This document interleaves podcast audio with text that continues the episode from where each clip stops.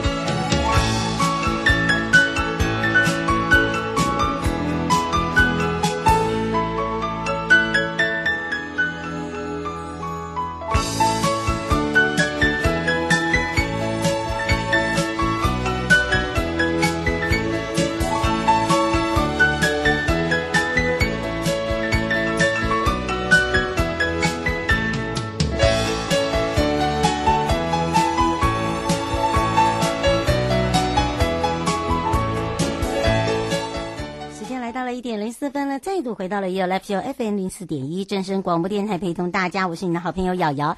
好的，当然这时间呢，在上半段的时候陪伴大家是台北地检陈忠德检检事务官哦。那么呢，我们常会利用这个手机，对不对？但如果你这个手机呢，这个门号卖给别人，会不会有触犯法律责任啊？而且当然会讲说，嗯。怎么会这个样子呢？好，这真的是有一些的实际案例要来提醒大家，所以要特别的提醒哦。那么当然这时候呢，我们就要让这个时间呢陪伴着我们全省各地的好朋友，呃，我们来找找也是陈忠德假树官了。Prepare to do battle, girl.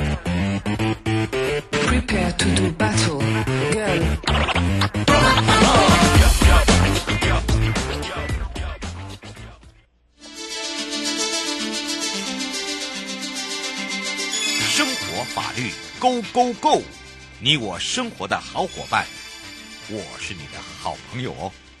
我是你的好朋友瑶瑶，再度回到了 ufc 零四点一正声广播电台，陪同大家。刚才有预告了啊，那么之前也预告，哎，这个今天呢，陈忠德检事官来陪伴大家呢，有任何的问题呢，我们也开放零二二三七二九二零啊。那么常常在讲到了这个手机门号，这有些很热门，有些好的这个号码很好记，甚至有一些含义啊。那如果真的把这个手机门号卖给别人，会不会有一些这个法律责任？会不会触法呢？等等。好，我们先让中德检事官跟大家打个招呼。哈喽，大家好，瑶瑶好。是，当然呢，我们讲到了这个手机啊，要好记好背啊。那还有一些哦，热门的号码也是很热门。然后有些人是买了然后再转卖哦，甚至呢，有些人缺钱也会哦把自己的门号转卖。但是为什么会有这个触法的问题啊？今天为什么是会聊到这一块呢？我们来请教一下检察官了。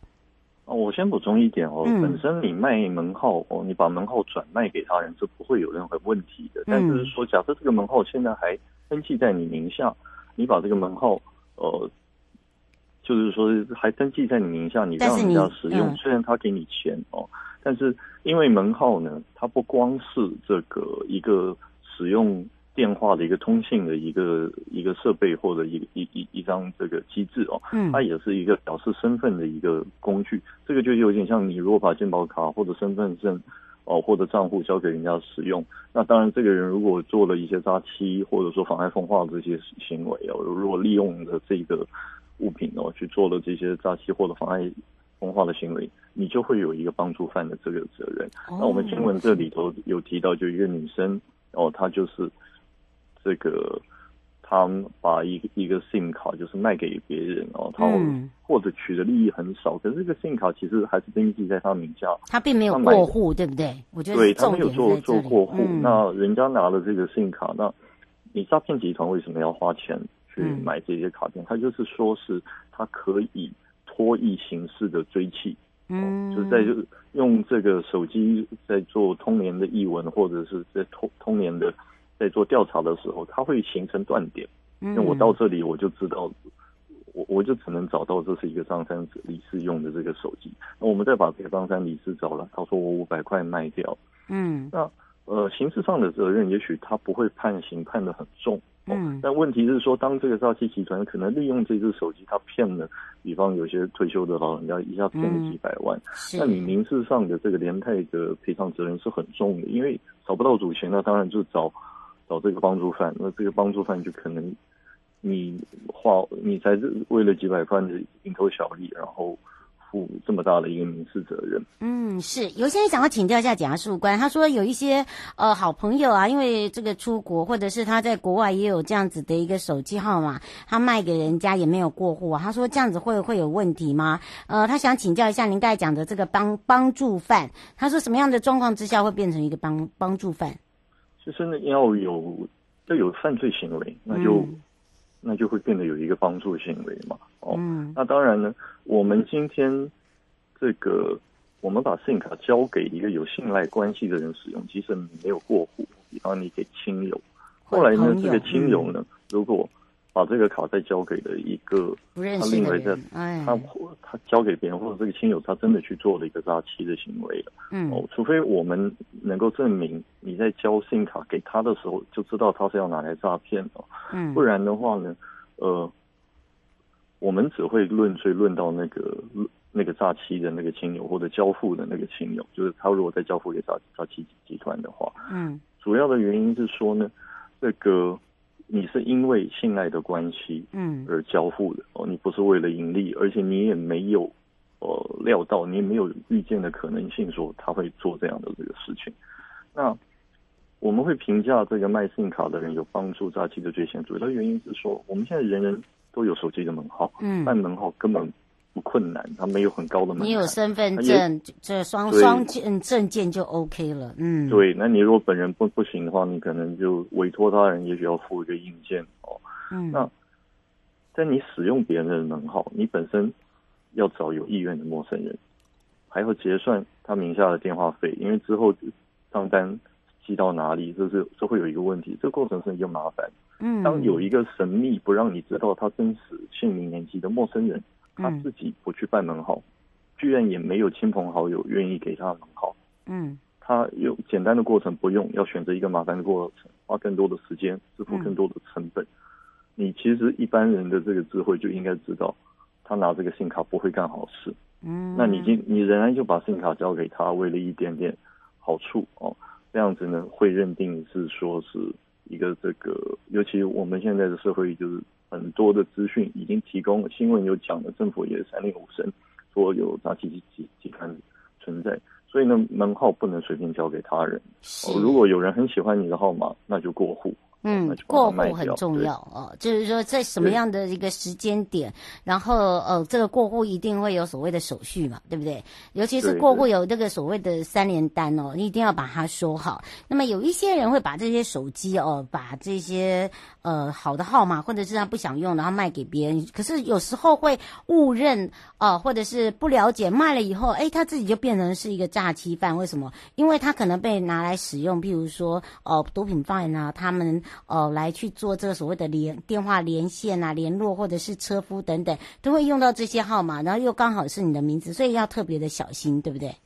对，那有的案件呢，因为他的帮助行为，我们不一定能够成立，但是你也很可能很麻烦，对于当成证人传唤哦。这里补充一点帮助犯的概念呢，嗯、我们实务上对于这个被告，就是说你提供门号这个人，你成立帮助犯的认定，呃。嗯一个是限于卖门号的这个犯罪行为，跟这个门号它的这个结果，它有一个相当因果关系。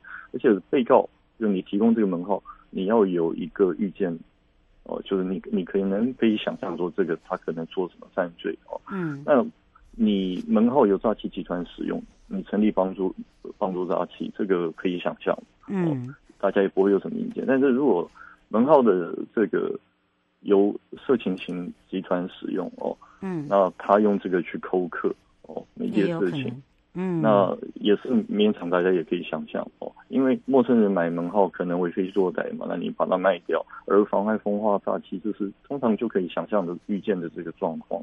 而且呢，更重要的就是你诈欺集团和色情集团很重要的就是要靠着这个电话去骗人，嗯、或者说用这个电话去扣客嘛。嗯，所以这个犯罪行为跟这个门号本身是直接有关。但是如果今天有一个人买了你的这个门号，拿了你的门号，结果他后来去杀人，嗯，那其实这个跟这个门号没什么关系。哦，或者他跟他当一个杀手，他用一个这个门号联系，因为门号本身没有办法去杀人。哦，嗯，那如果说他会有一点点争议，比方他用这个门号去贩毒，嗯，哦，因为你贩毒可能，呃，贩毒啊或者掳人勒赎这些事情，你的直接的这个犯罪行为，哦，是不是完全就是说靠着这支门号，这个会比较有争议，所以也并不是说是呃这个正犯做了什么事情，你的这个帮助犯就一定就能够成立，因为也中间要有一个因果关系的这个建立。哦，当然呢，每个 case 可能要看这个这个整体的这个证据来认定哦。以我所知，是曾经有贩毒的这个案件的，这个提供门号的是成立到帮助犯，嗯，也有不被这样这样认定的。对，这个是要看那个个案的细节来认定。是，最后有没有特别提醒大家的地方？尤其是这个，我们一再提醒哦，真的做任何事情不不只是电话号码买卖哦，真的一定要过会，不要认为说好朋友啦，哎，那个朋友的朋友哦，我现在大陆的手机门号不用了啊，那那就就给他用好了，哦，那只是收取很很微薄，或者是只是呃一个这个呃过过号费，但是也没有办，就真的就像刚刚讲的事务官讲的，哎，帮助犯。对不对？对，而且其实呢，我们如果真的是说人家要你这个门号，我们一定理所当然要做过户嘛，不然的话，万一你打了付账单都付到我这里来跟我索价，我也我若不认得你，那怎么行？所以我们现在当然新闻有很多是讲说他只为了几百块就把门号卖掉，嗯、但是这是他的一面之词嘛，谁知道是是不是更多的钱？还有就是当初切切换这个接触到的费用。这个报酬是怎么算？当然呢，有的实务的案例也有出现，就是他的门号他是被骗，嗯，哦，他是被骗走的。那就像也有人账户是被骗走，今天也有一些他，但是这个东西都是要建立在详实的这个侦查，在证据之上才能做的这个判断。嗯，是啊，这就是我们提供给大家做一个参考，也要非常谢谢台北地检陈忠的检察事务官来提醒我们大家喽。那我们就要下次空中见喽。好，谢谢。嗯，拜拜。拜拜。各位亲爱的朋友，离开的时候别忘了您随身携带的物品。台湾台北地方法院检察署关心您。